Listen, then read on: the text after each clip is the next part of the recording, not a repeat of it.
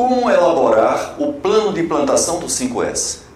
O plano de implantação do 5S tem como objetivo orientar o seu desenvolvimento por toda a empresa de forma coordenada, definindo os objetivos, as metas e a estratégia a ser utilizada.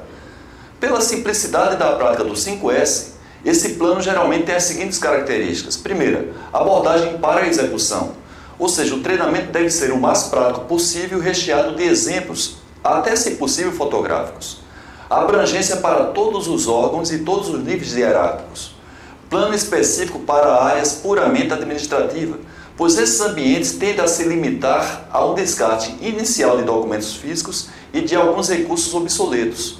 Passada a fase do lançamento do 5S, ele não consegue efetivamente avançar no mesmo nível que as áreas operacionais, limitando-se a fazerem maquiagens em vésperas de auditorias. Isto ocorre porque não se oferece às áreas administrativas um tratamento diferenciado das demais áreas, desconhecendo as suas diferenças. Quarto ponto, respeito às características de cada área. Cada área tem as suas características intrínsecas. Isso pressupõe que o estágio atual e as dificuldades de implantação são diferentes. Certamente a sistemática, o prazo e os resultados tendem a ser diferentes, evitando-se fazer comparações injustas. Quinto ponto, flexibilidade. Os prazos inicialmente previstos podem ser revisados, não só os relacionados aos avanços numéricos, como também os prazos para o cumprimento das atividades promocionais do 5S.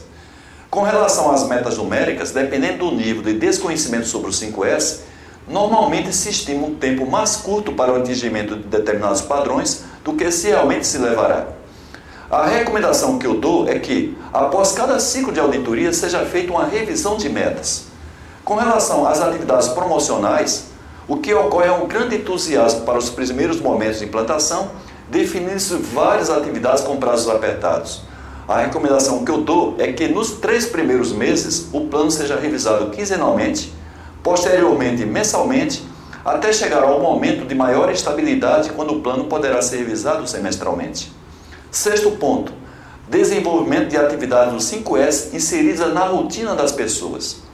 O 5S não pode ser considerado uma atividade fora da rotina das pessoas. Ele é a própria rotina. Por isso, o cumprimento do que for estabelecido deve ser executado firmemente nos trabalhos do dia a dia, dedicando parte do tempo às melhorias. Isso deve ficar bem claro para que os líderes não façam do 5S somente quando, 5S, quando as pessoas tiverem tempo disponível. Sétimo ponto, previsão de atividades promocionais. Você deve evitar somente atividades de capacitação em salas de aula, atividades promocionais apenas para o primeiro momento de implantação e atividades técnicas de auditoria. O plano deve contemplar atividades promocionais que vão ocorrer ao longo da implantação, da manutenção e da consolidação do 5S. Oitavo ponto importante, mensuração de resultados. Os resultados tangíveis, que são os quantitativos, e intangíveis, que são os qualitativos, devem ser identificados como uma forma de demonstrar os benefícios e estimular o investimento na prática do 5S.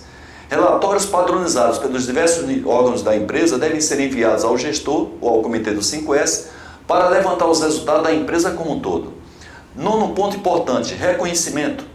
É importante que o plano de 5S contemple a sistemática de reconhecimento da evolução do 5S na empresa, tanto nos ambientes como dos seus integrantes. A forma de reconhecimento depende, evidentemente, da cultura de cada empresa e será discutida lá na frente, nesse mesmo treinamento. A formatação do plano. A maioria dos planos apresenta o detalhamento das atividades, formato de planilha, como é o caso das, do chamado 5W1H, devido às iniciais das palavras em inglês. É o que fazer, que são as etapas, por que fazer, que é o objetivo de cada etapa, onde fazer, que é o local onde a etapa será realizada, isso poderá estar intrínseco na própria descrição da etapa. Quem vai fazer, que é o responsável por fazer a etapa acontecer, não obrigatoriamente é o executor da etapa. E quando fazer, que é o prazo para o início e o fim de cada etapa, ou a frequência com que a etapa será realizada. Como fazer? É o procedimento de como a etapa será realizada. Dependendo do desembolso necessário para a concretização de determinadas etapas, surge mais um H, que é o much, quanto custa, que é o orçamento para a etapa. Nos meus livros você encontra exemplos de planos de implantação em suas diversas fases.